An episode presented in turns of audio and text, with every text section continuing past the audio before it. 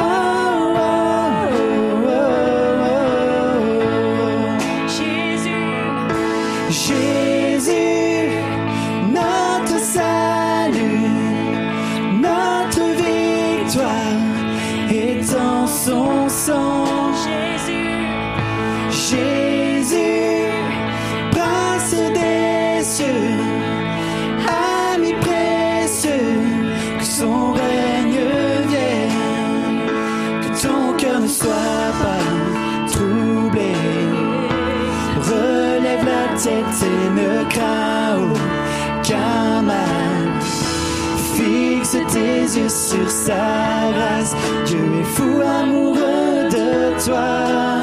Pour courage, tiens bon, sois fort. Souviens-toi d'où vient ton secours.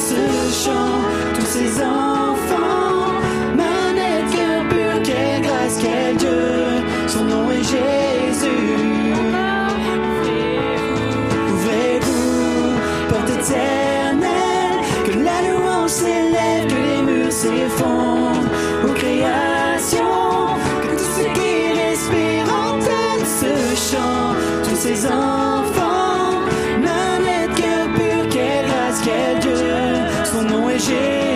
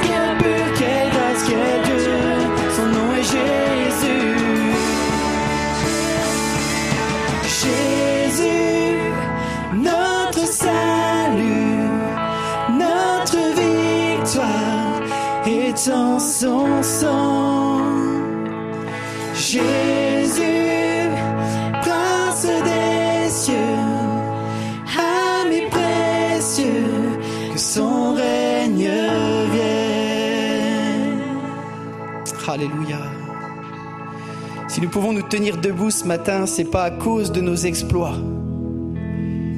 C'est pas non plus à cause de nos échecs que nous sommes disqualifiés ce matin. Si nous pouvons nous approcher de toi, Jésus, c'est parce que tu es notre salut, parce que tu as donné ta vie, parce que tu as offert ton sang que nous pouvons venir libres ce matin dans ce lieu, rachetés par le sang versé par l'agneau. Tu es le roi de gloire, Seigneur, et on veut te célébrer encore ce matin pour ta grâce, cette faveur imméritée que tu nous accordes encore jour après jour. Merci Père, parce que tes regards sont posés sur chacun d'entre nous. Tu ne détournes pas tes regards malgré nos imperfections, malgré nos chutes du moment. Mais tu es ce Dieu qui tend la main encore ce matin. Et on veut le célébrer. Quelle grâce. Quelle grâce. On va juste faire une lecture dans le psaume 111. Alléluia, Jésus. Louez l'éternel. Je louerai l'éternel de tout mon cœur dans la réunion des hommes droits et dans l'assemblée. Les œuvres de l'éternel sont grandes, recherchées par tous ceux qui les aiment. Son activité n'est que splendeur et magnificence, et sa justice subsiste à perpétuité. Il a laissé le souvenir de ses merveilles. L'Éternel fait grâce, il est rempli de compassion. Il a donné de la nourriture à ceux qui le craignent. Il se souvient toujours de son alliance. Il a montré à son peuple la puissance de ses œuvres en lui donnant l'héritage d'autres nations. Alléluia, on va poursuivre avec ce chant plus esclave de la peur. Vous savez, la peur, elle est très mauvaise conseillère, elle nous fait faire souvent de mauvais choix. Parce que quand on a peur, on veut contrôler les choses. Mais le Seigneur veut nous inviter encore ce matin à ne plus être esclave de nos peurs, mais à lui faire confiance. Lui faire confiance pour notre identité en lui, mais lui faire confiance aussi pour les projets de vie qu'il a pour nous. Est-ce qu'on peut le chanter ce matin avec foi? Je ne suis plus esclave de la peur, je suis enfant de Dieu. Je suis héritier du royaume de Dieu à cause de Jésus, à cause de ce qu'il a accompli. Qu'on puisse abandonner nos peurs, que ça puisse être une prière ce matin. Je ne sais pas ce que les uns et les autres pouvaient vivre en ce moment avec tout ce qui peut se passer autour de nous, dans nos familles, avec ce qui se passe dans la société. Mais le peuple de Dieu veut dire, Seigneur, je ne veux pas être esclave de la peur face à ce que je vois, mais je veux faire confiance à celui qui dirige mes pas. Amen. Je ne suis plus esclave de la peur.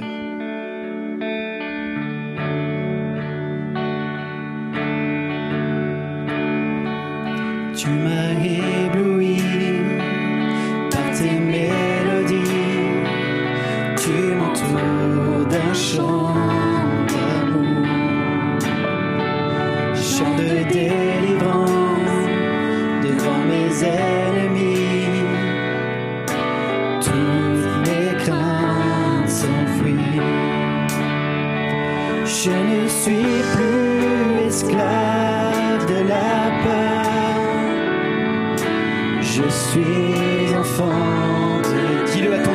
Je ne suis plus esclave de la peur. Suis enfant de Dieu. Avant ma naissance, tu m'avais choisi,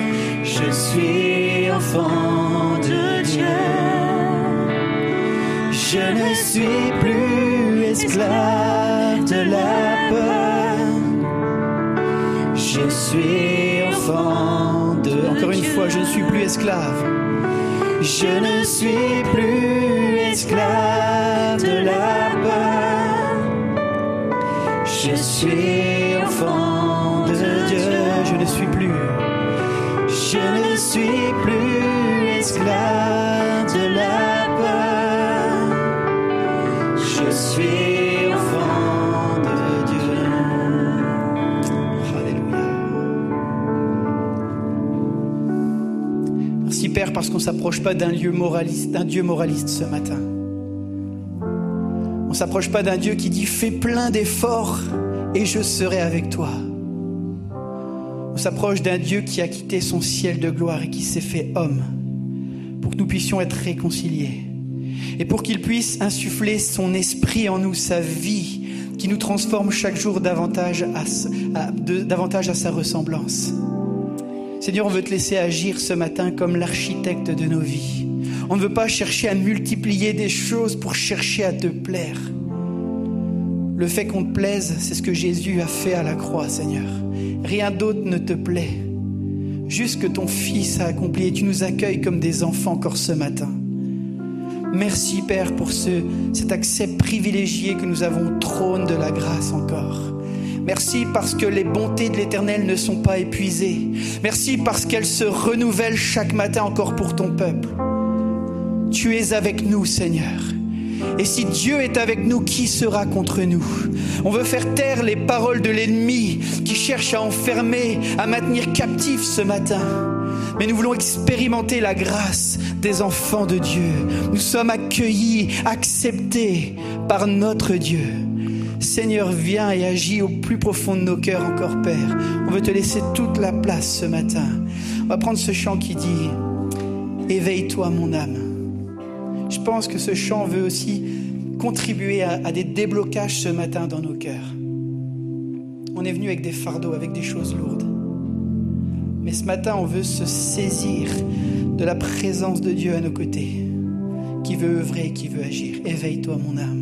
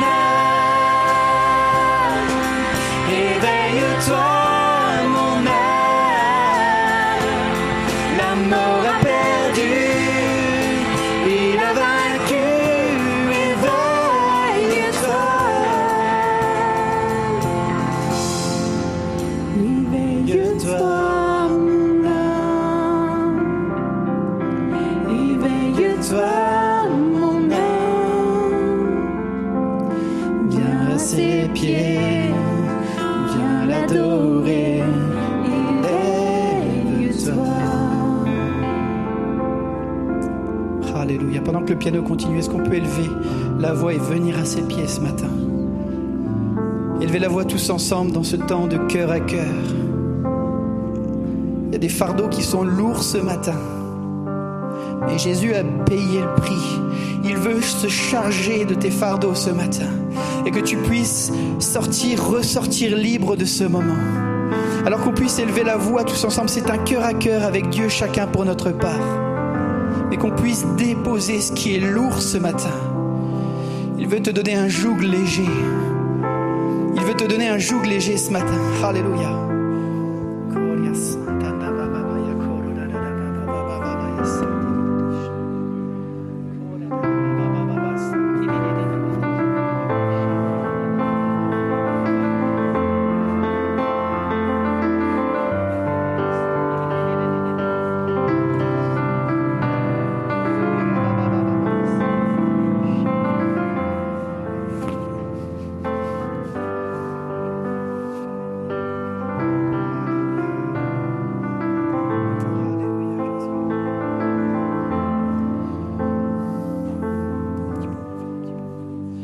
La place. Il y a quelques voix qui veulent s'élever encore. Le piano va continuer en fond tout doucement, mais s'il y a des gens qui veulent simplement élever leur voix ce matin, on veut prendre ce temps.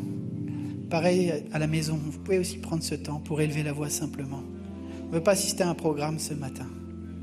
On veut prendre un temps de cœur à cœur avec le Créateur des cieux et de la terre.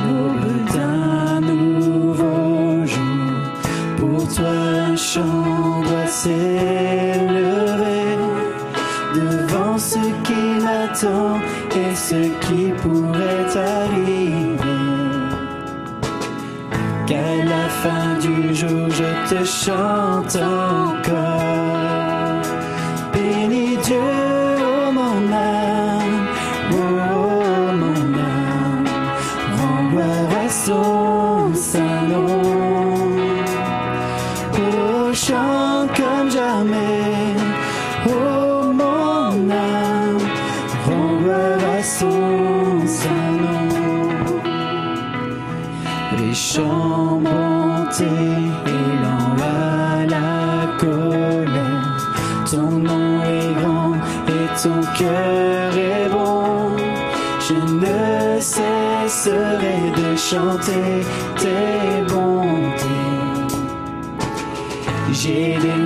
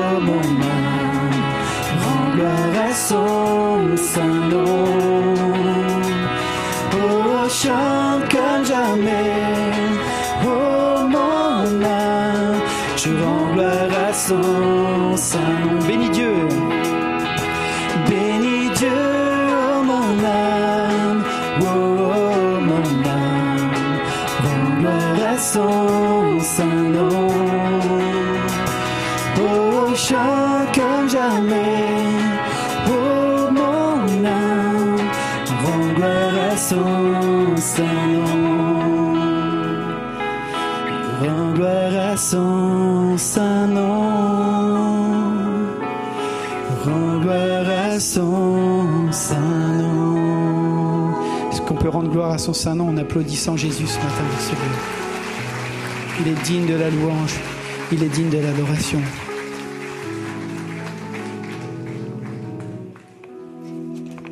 Merci à l'équipe pour ce temps de louange, de chant, de prière. Vous pouvez reprendre place. On vous salue, vous qui êtes derrière les écrans, et je vous salue aussi, vous qui êtes ici. Soyez les bienvenus. Le soleil est de retour, ça fait chaud au cœur, et nous avons avec nous le soleil de justice, le Seigneur Jésus-Christ, nous avons loué, adoré il y a un instant. Bienvenue donc euh, dans le cadre de ce culte. On est heureux de se retrouver. On s'aperçoit que petit à petit, les choses reprennent leur cours vers une normalité et on est vraiment reconnaissant. Quelques informations à vous communiquer avant d'ouvrir la Bible ce matin et d'entendre le message. D'abord, c'est la fête des mamans aujourd'hui. On aimerait souhaiter une chaleureuse fête des mamans. Et à la sortie, le groupe des mamans, vous savez qu'on a un groupe de mamans ici à l'EPI, à la sortie, le groupe des mamans vous a préparé une petite surprise, donc euh, ne partez pas tout de suite euh, et vous verrez les mamans qui vont vous remettre donc une petite surprise.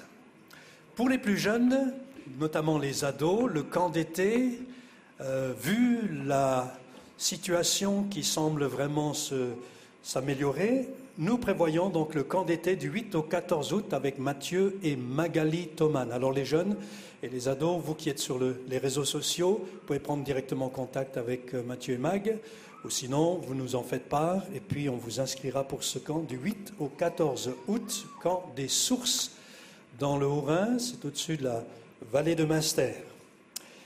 Euh, un rappel aussi, c'est l'Assemblée générale de l'EPI qui aura lieu le 10 juin ça se fera cette fois-ci sur euh, Zoom, donc la plateforme Zoom, le 10 juin, c'est en semaine, à 19h. Et vous pourrez trouver le lien, comme d'habitude, sur le site de l'EPI. Je rappelle simplement que nous aurons aussi à cette occasion les élections du conseil d'administration de l'EPI. Le conseil d'administration, c'est un, un, des organes de gouvernance de l'EPI qui travaille au fonctionnement de l'EPI, qui travaille à la mise en œuvre de la vision de l'EPI, dans les différents services et qui travaille aussi à, faire fonctionner, qui travaille aussi à, bien vivre ensemble dans, l'Église et qui est chargé aussi, entre autres, de toutes les questions matérielles, financières. Donc, euh, merci de prier pour euh, cela. Euh, l'équipe qui se présente, donc vous trouvez les noms à l'entrée ici. Elle sera présentée aussi dimanche prochain. Donc, vous les verrez. Ils vont se présenter. Il s'agira d'élire donc le conseil d'administration pour euh, cette euh, année tous les deux ans. Donc le conseil est, est, renouvelé. Il y a des sortants, on les présentera et on les remerciera pour le travail accompli à l'occasion de leur mandat. Et puis une dernière info qui concerne le Women's Day. Bonjour à tous et à toutes. Euh, Women's Day, c'est un groupe qui a été créé et qui a fait sa première rencontre via Zoom. Donc début février, vous étiez à peu près un peu plus de 50 à vous connecter. Et là, on a le privilège, bien sûr, de le faire en présentiel. Donc ça va afficher un, petit visuel. On vous donne rendez-vous à toutes les femmes, jeunes et jeunes depuis plus longtemps, de venir euh, avec nous donc le 12, le samedi 12 juin. Ça commence l'après-midi à 13h30. Voilà, donc les papas, les maris, libérez vos femmes et qu'elles puissent passer un temps euh, euh, enrichissant ensemble où on va se faire du bien, s'exhorter. Donc vous avez le programme, il y a un accueil, il y a l'intervention de Sandrine et puis il y aura des, des ateliers l'après-midi, en fin d'après-midi et des temps de cœur à cœur. Donc notez bien cette date, le samedi 12 juin de 13h30 jusqu'à 17h.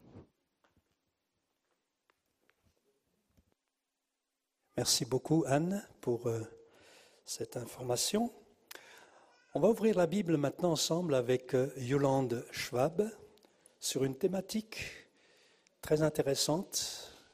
On va parler du perfectionnisme, du fait d'être parfait, la perfection. Qu'est-ce qu'on ne se fait pas des nœuds au cerveau avec une telle thématique? Et je pense que le message de ce matin va contribuer à nous aider voir un petit peu plus clair dans notre compréhension de ce que ça veut dire être parfait. Alors avant d'ouvrir la Bible, j'aimerais qu'on s'incline, qu'on demande au Seigneur une touche particulière et que nous soyons sensibles à ce qui va être partagé pour que Dieu puisse agir aussi dans nos vies, dans, dans notre réflexion, dans notre cœur. Nous te remercions pour le ministère de Yolande te remercions pour sa présence avec nous ce matin. Merci pour la thématique qu'elle a travaillée. Merci pour son expérience dans la relation d'aide. Merci de travailler aussi nos vies, nos cœurs et de nous aider à voir un peu plus clair sur cette thématique de ce que c'est qu'être parfait. Merci de toucher nos vies et de nous aider à grandir avec toi. Amen. Yolande, merci beaucoup.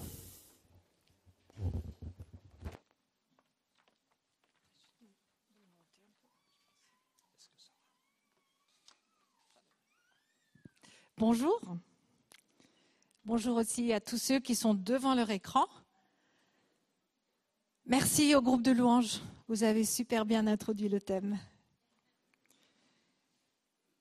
Soyez parfaits. La Bible, lance un appel.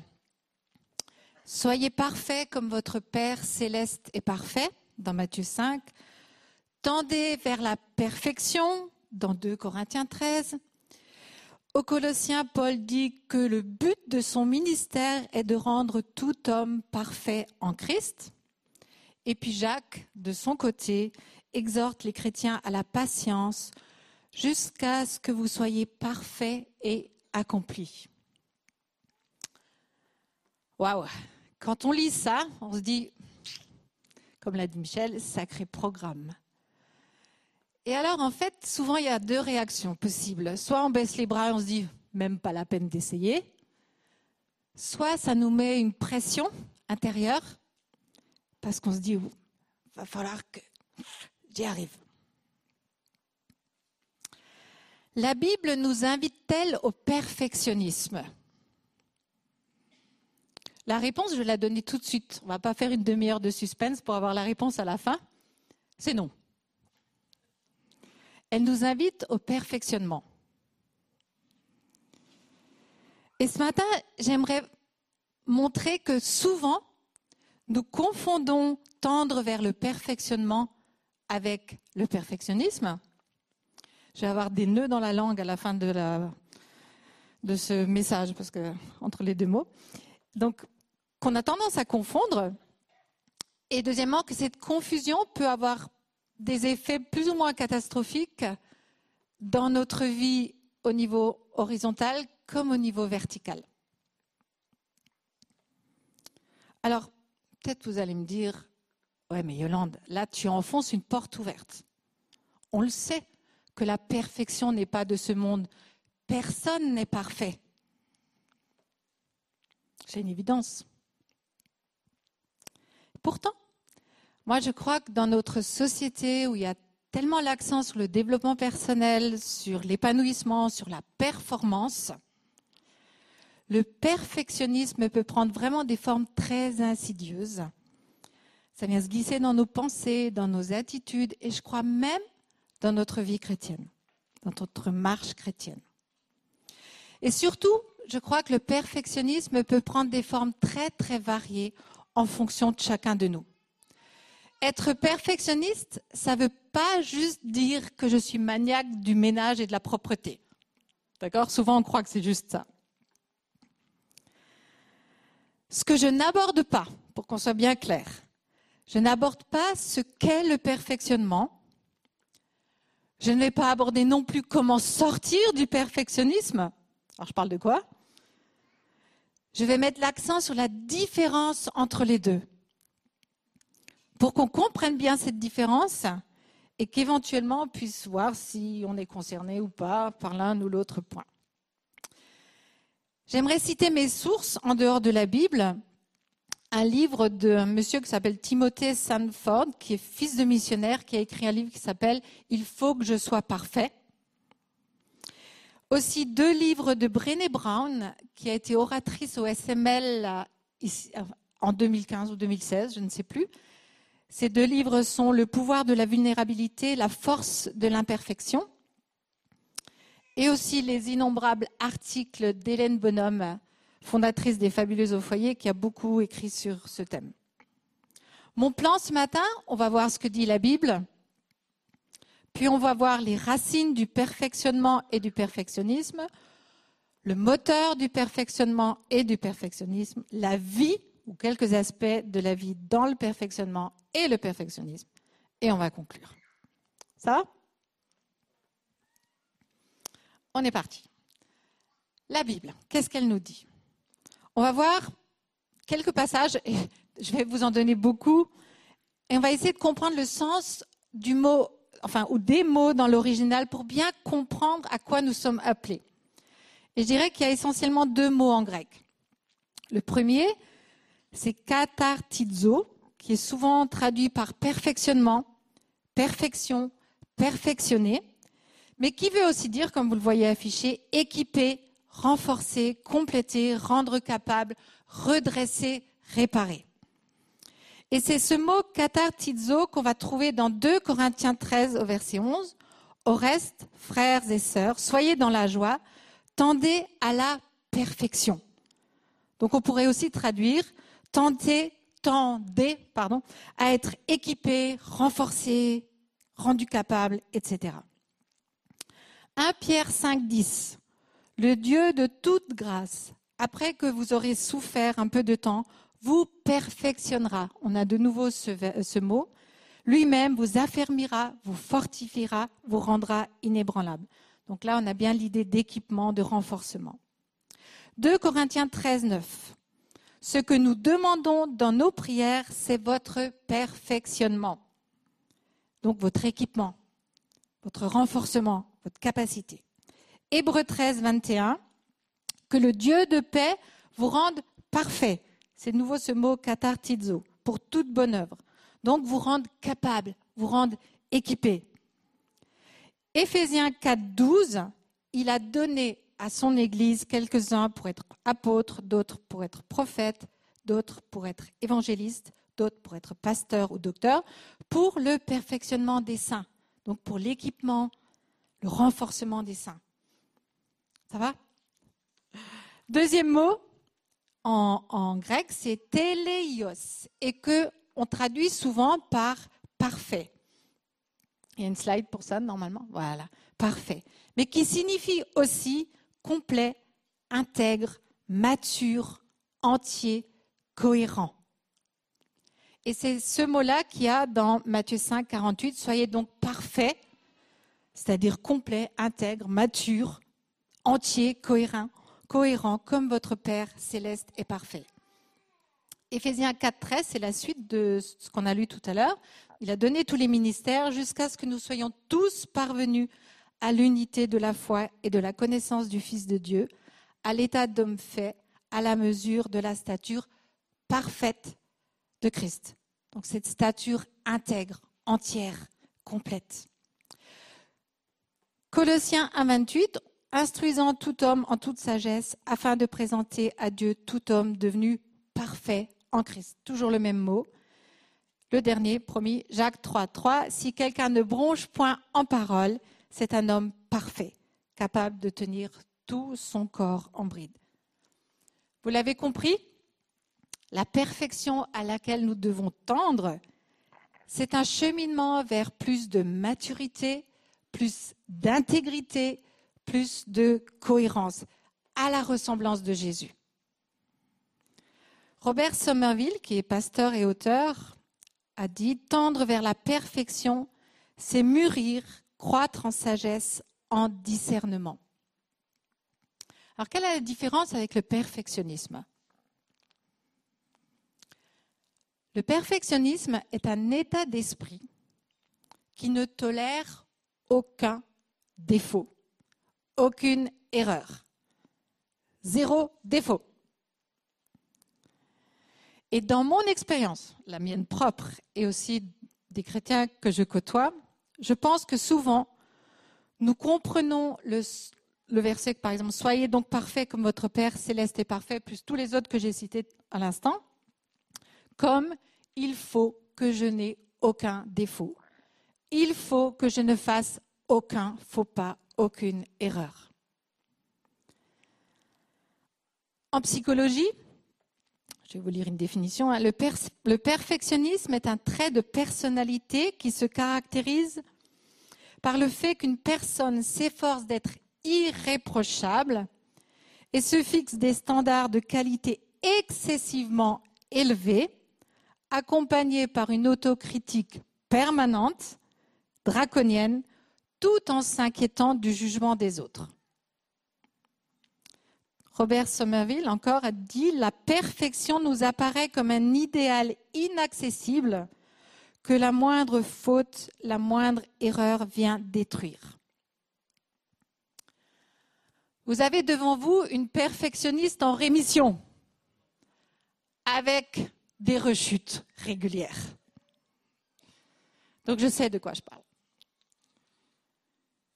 Je vais maintenant parler des différences entre le perfectionnement attendu de Dieu et le perfectionnisme humain. Quand je, quand je me trompe dans les mots, vous me faites signe. Hein. je ne suis pas toujours sûre de pas que ma langue ne fourche pas. On va voir les racines, le, moteur et les implications dans nos vies. Racines du perfectionnement. c'est l'amour de Dieu. 1 Jean 4 dit, nous l'aimons car il nous a aimés en premier. Je fonctionne, quand je suis dans le perfectionnement, je fonctionne à partir de ce que j'ai reçu. Je fais par amour, j'avance, je progresse, car je me sais aimer. Exemple dans la Bible, toutes les personnes que Jésus a rencontrées, la femme samaritaine, Zachée par exemple. Il y a un vrai élan de changement après la rencontre de Jésus. Mais ils ne changent pas pour que Jésus les visite ou vienne les voir, ils ont changé car Jésus les a visités. C'est fondamental. C'est parce qu'ils ont été aimés, parce qu'ils ont été au contact de cet amour que tout a changé et qu'ils ont eu envie de changer. Je rendrai, je ne sais plus combien de fois, tout ce que j'ai pris en trop à certaines personnes, à Dizaché. Et ce que je vous dis là est valable au niveau de notre relation avec Dieu, mais aussi au niveau humain. C'est l'amour, l'affection, la bienveillance qui donne envie de changer, qui donne envie de faire de notre mieux et pas la critique en premier. Donc on a vu les racines du perfectionnement. Maintenant, les racines du perfectionnisme. C'est la peur de ne pas être aimé. C'est la peur de ne pas être à la hauteur. Je fonctionne pour avoir. Je fonctionne pour être aimé. Et c'est très, très important de comprendre ça. Parce que derrière ce qui peut apparaître comme une bonne volonté ou une volonté de bien faire, souvent ça apparaît comme ça, hein, le perfectionnisme, derrière les apparences, dans, j'ai envie de dire, dans le fond du fond, il y a la peur de, de ne pas être à la hauteur. Et si je ne suis pas à la hauteur, on ne peut pas vraiment m'aimer. Conséquence, j'attends de moi-même et j'attends des autres d'être top. Car seules les personnes parfaites sont dignes d'être aimées. Parce que je crois ça. Et j'ai conscience que quand je dis je crois, toutes les personnes perfectionnistes croient ça, mais ne sont pas conscientes de croire ça. C'est pour ça que j'en parle ce matin. Brené Brown a dit l'essence du perfectionnisme est de tenter d'obtenir l'approbation d'autrui. Le perfectionnisme est un système de croyances autodestructeur qui alimente cette pensée. Si je fais tout parfaitement, je peux atténuer les sentiments douloureux de honte, de jugement et de reproche. Une dame que j'accompagne m'a dit, il n'y a pas si longtemps que ça, je ne veux pas être prise en défaut. Ça, c'est une pensée ou une phrase typiquement perfectionniste.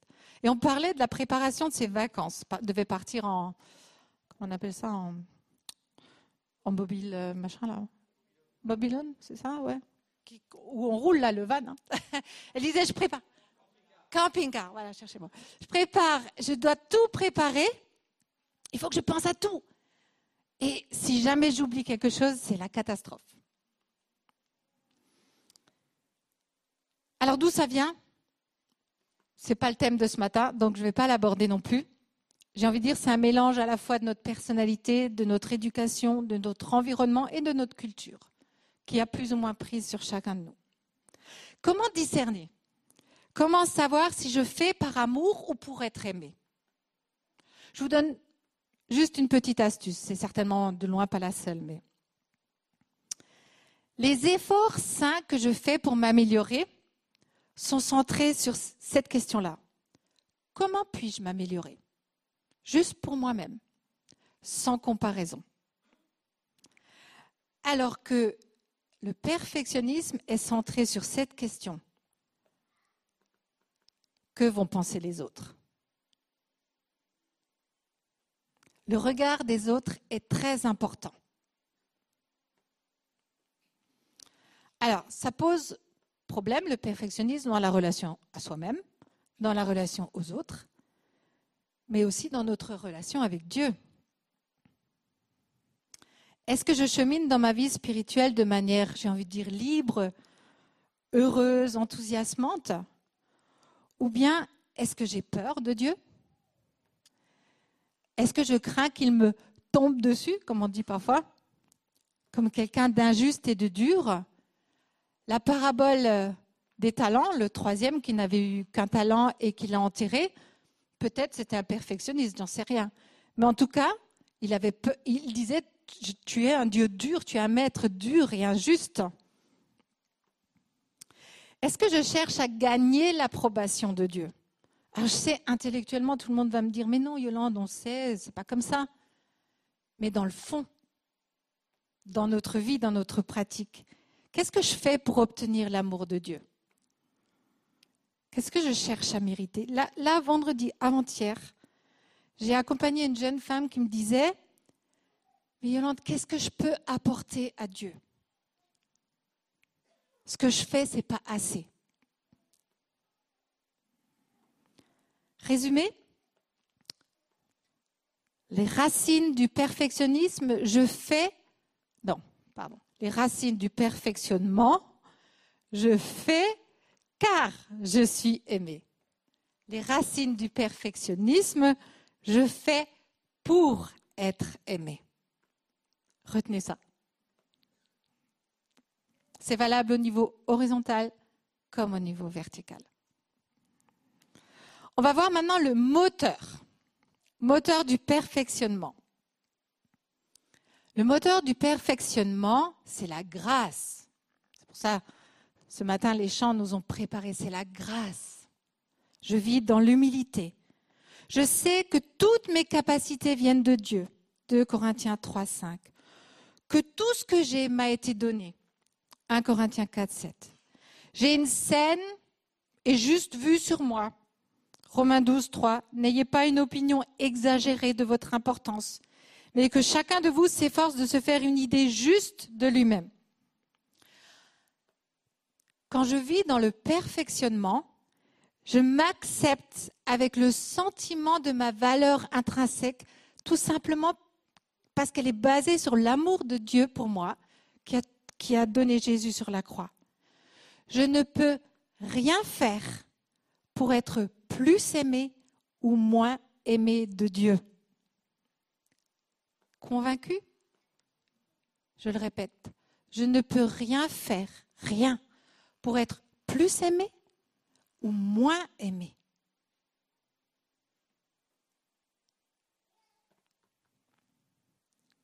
Tu as du prix à mes yeux et je t'aime. Ésaïe 43, 4. Je t'aime d'un amour éternel. Jérémie 31, 3.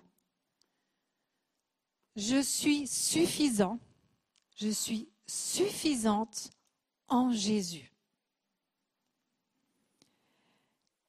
Je ne sais pas il y a combien d'années j'ai copié cette prière, je ne sais, sais plus d'où, je ne peux pas vous donner les sources, mais je vais vous la lire et je crois qu'elle résume ma pensée. Père, il me semble parfois que je ne suis bon à rien, que je ne peux jamais rien réussir, que mes efforts ne sont jamais assez valables. Mais je sais que lorsque tu me regardes tel que je suis et que tu envisages la personne que je peux devenir, tu vois en fait Jésus. Et cela suffit, car lui est assez bon pour réussir là où je ne peux pas. Le sang précieux qu'il a versé pour moi suffit à couvrir mon manque de valeur. Le prix qu'il a payé pour chacun de mes péchés est suffisant. Comme est suffisant le travail qu'il accomplit en moi chaque jour pour m'amener à la perfection suffisant aussi pour que tu me considères comme juste en Christ. Suffisante aussi les prières d'intercession qu'il présente pour moi à la minute même devant ton trône. Suffisant encore le travail de restauration qu'il est en train de mener dans ma vie pour guérir les blessures et les déchirures de mon passé. Son amour, son amour éternel inébranlable à mon égard est suffisant pour moi. Merci Père, car tout ce que Jésus a fait est largement suffisant. Merci parce que, à travers lui, tout en moi est suffisant pour que tu m'aimes. Arrivons-nous à intégrer cette réalité? À travers lui, tout en moi est suffisant pour que tu m'aimes. Le moteur du perfectionnement, c'est cette grâce-là. Je peux aller de l'avant parce que je suis tellement aimé et parce que je suis suffisant, suffisante en Jésus. Le moteur du perfectionnisme. Je dépends de mes efforts. Comme je ne suis jamais assez, pas assez beau, pas assez fort, pas assez intelligent, pas assez capable, pas assez parfait, eh ben, il faut que je mette les bouchées doubles pour y arriver. Je vais donner quelques exemples d'attitudes ou de pensées typiques des perfectionnistes. Quand une personne perfectionniste doit faire quelque chose, n'importe où, dans le travail, dans l'église, dans sa famille, réaliser euh, un bon dîner, préparer une réunion, euh, euh, rédiger un rapport dans son travail, etc. Et que 90% de son travail était top.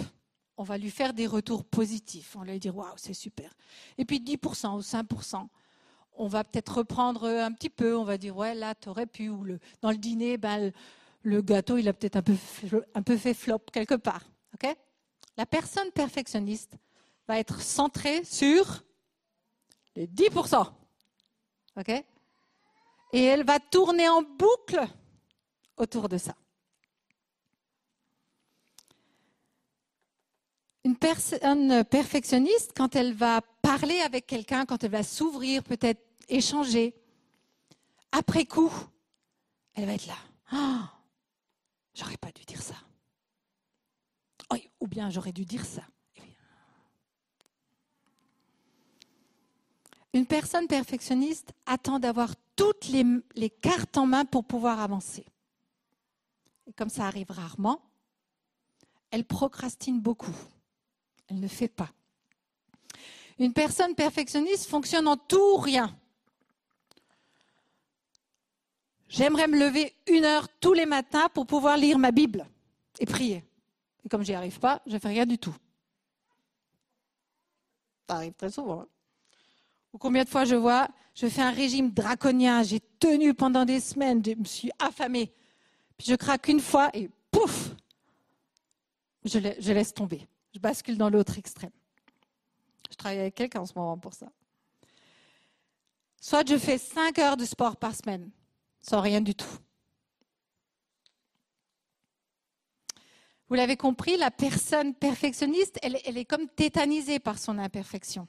D'accord? En fait, elle refuse de montrer quelque chose d'imparfait. Et elle a du mal à admettre la faiblesse humaine. Au niveau spirituel, ça s'appelle comment?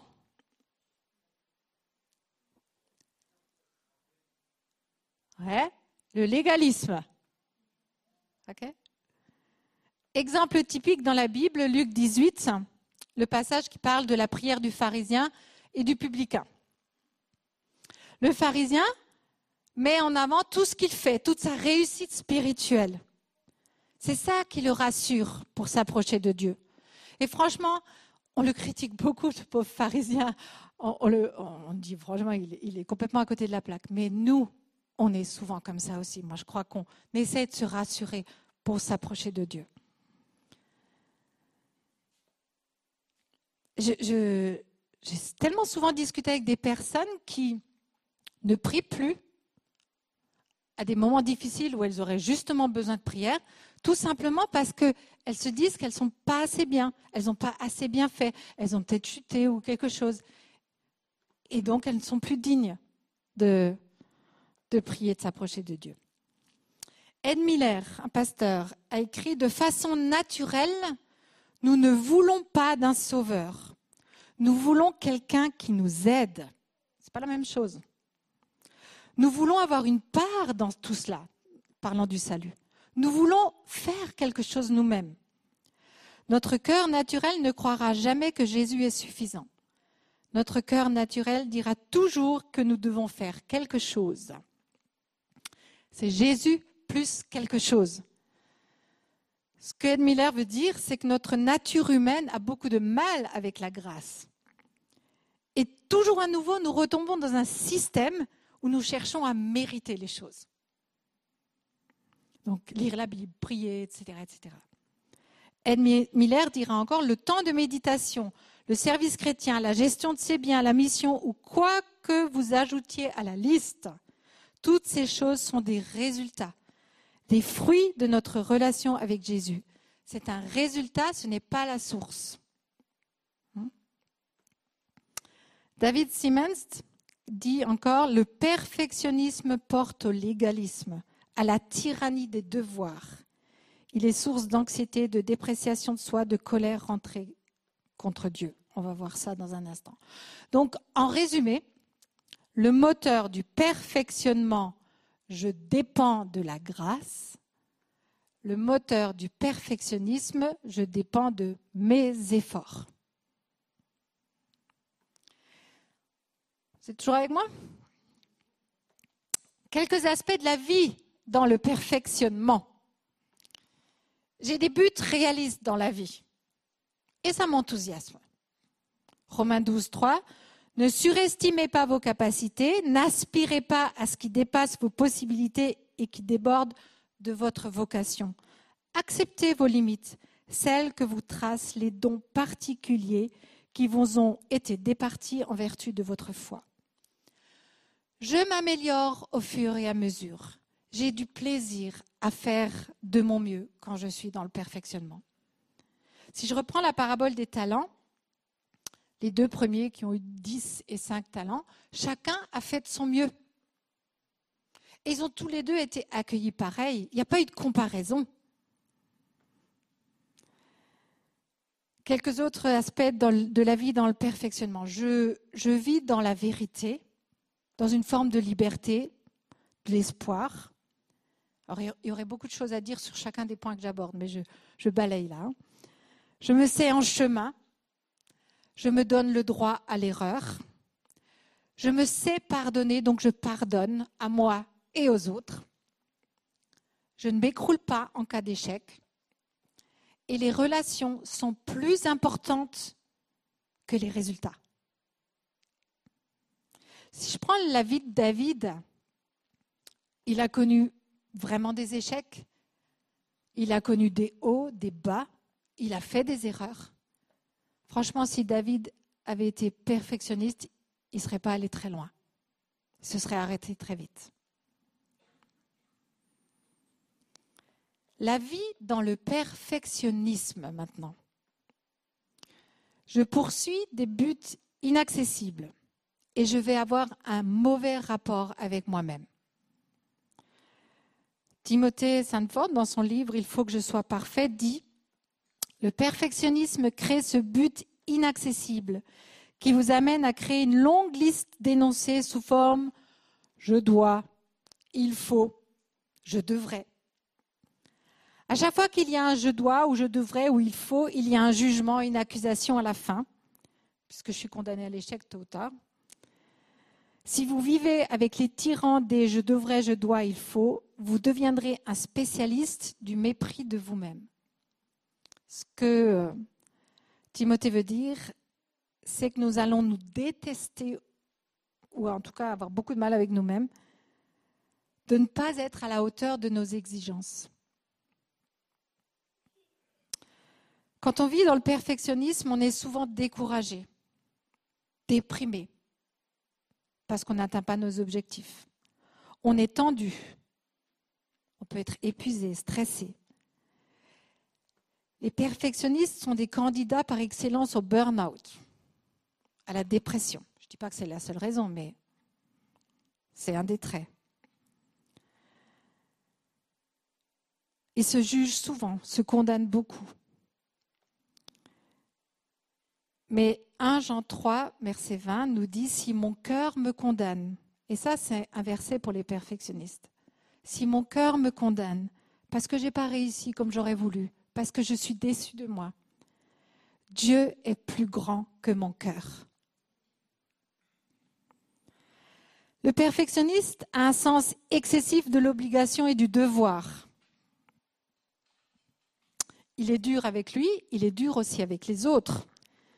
Le perfectionniste juge beaucoup les autres, même si ça se passe que dans sa tête et qu'il a assez de maîtrise de lui-même pour pas le dire, d'accord? Mais là-dedans, ça juge. Mais on l'a vu tout à l'heure avec le pharisien. On juge parce que ça nous rassure. Si les autres, ils ont plein de défauts aussi, ils sont pas à la hauteur, c'est un petit peu un peu plus cool pour moi. Et pour le perfectionniste, les résultats ont tendance à être plus importants que les, euh, que les relations. Les résultats tendance à être plus important que les relations. Il y a un drôle de verset dans la Bible, je ne sais pas si vous avez déjà lu, Ecclésiaste 7, 16, qui dit Ne sois pas juste outre mesure et ne sois pas trop sage.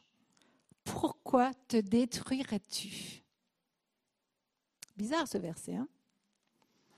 Alors je ne dis pas que c'est la seule façon de le comprendre, je ne suis pas théologienne, mais pour moi, il me parle du perfectionnisme, entre autres. On veut être trop juste, trop sage, trop parfait par nos propres forces. Et ça nous détruit. Résumé Vivre dans le perfectionnement, c'est un élan vers l'avant. Vivre dans le perfectionnisme, c'est un frein déprimant angoissant, décourageant. Conclusion Bon, vous l'avez compris, hein, le Seigneur nous appelle au perfectionnement et non au perfectionnisme. Il nous invite à un cheminement. Le point de départ, c'est la conversion. Et après, ben, jusqu'à la fin de nos jours, on va cheminer. On passe de révélation en révélation de qui est Dieu, de son amour de progrès en progrès. Et nous arrivons au fur et à mesure de cette marche à faire nôtre ce que le Seigneur nous a déjà donné, sa perfection. Une dernière citation de Robert Somerville. La maturité, donc dans notre cas le perfectionnement, puisque c'est des mots proches, est toujours un aboutissement, un accomplissement, pas un état immuable. La perfection, par contre, nous apparaît comme un idéal inaccessible que la moindre faute, la moindre erreur vient détruire. La maturité, donc le perfectionnement, est un objectif vers lequel on peut tendre, que l'on atteint progressivement et qui n'est pas remis en question par la plus petite défaillance. Je vous propose un temps de silence, juste d'intériorité devant Dieu, se dire Seigneur, je prends conscience de quoi ce matin? Et devant toi, qu'est-ce qui doit changer avec ton aide? Et Michel terminera par la prière.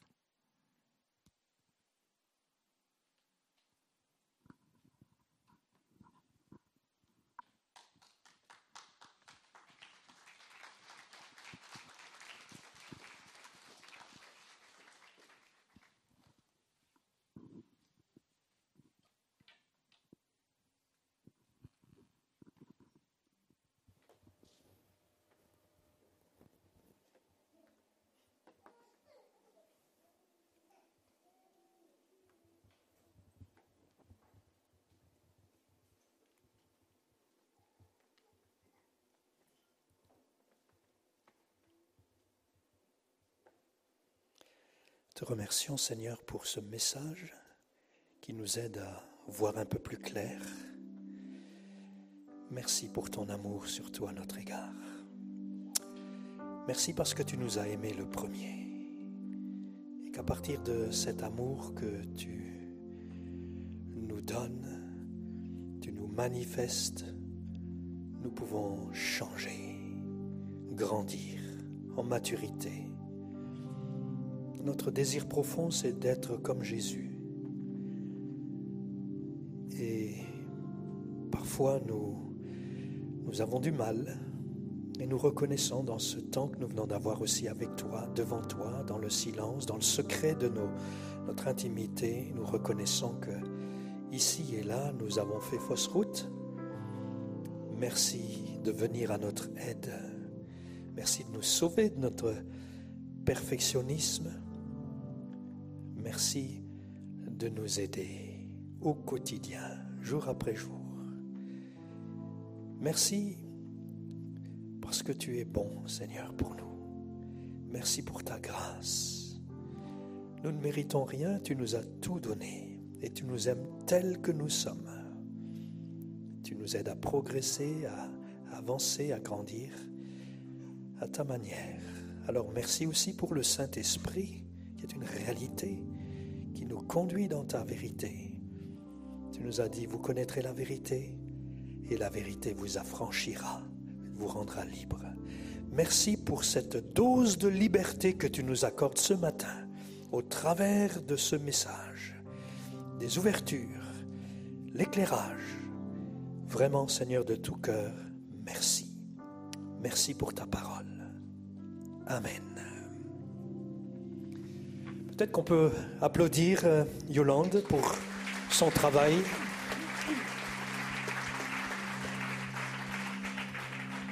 Je suis convaincu que ici et là, ce message aura permis de débloquer bien des situations. Merci Yolande de tout cœur pour ton travail, pour cette parole que tu nous as apportée ce matin.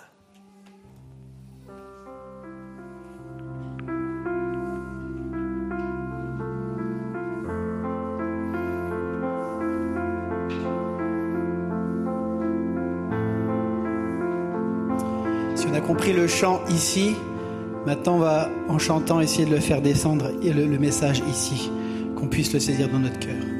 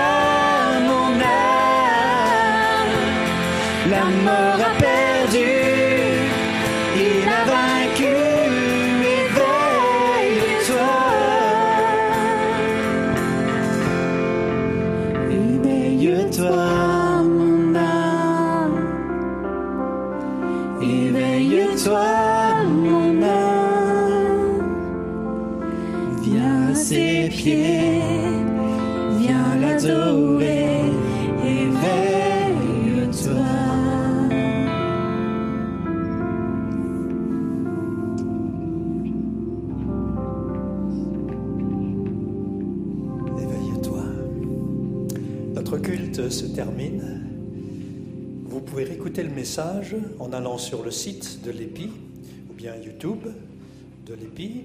Sans souci, même d'autres messages, si vous souhaitez les réécouter, n'hésitez pas, vous pouvez aller sur le site de l'EPI. Dimanche prochain, c'est un autre dimanche, un culte particulier, culte départemental. Nous aurons chacune des églises du département, église évangélique du département du Bas-Rhin, son, son culte habituel, mais dans le cadre de ce culte, nous incluons un message commun, comme nous ne pouvons pas nous rassembler tous ensemble, nous aurons chaque église son propre culte, mais en même temps, nous écouterons un message commun qui nous sera porté par Luc Maroni. Luc Maroni est pasteur, il est ingénieur en économie sociale et solidaire, mais il est aussi le président du CNEF Solidarité. Et il euh, touchera un point aussi qui concerne la réflexion actuelle autour de ce que l'Église peut faire dans un temps de crise. Il parlera du fait de mettre la parole en pratique, passer de la parole aux actes. C'est le thème de son message sur la base d'expériences qu'il fait dans le nord de la France. Donc dimanche prochain, 6 juin, ce culte en commun. Chaque église organise son culte, mais en même temps, nous aurons ce message commun qui nous unira dans une pensée commune. D'ici là, portez-vous bien, soyez prudents, que Dieu vous bénisse et vous accompagne tout au long de cette semaine. À bientôt.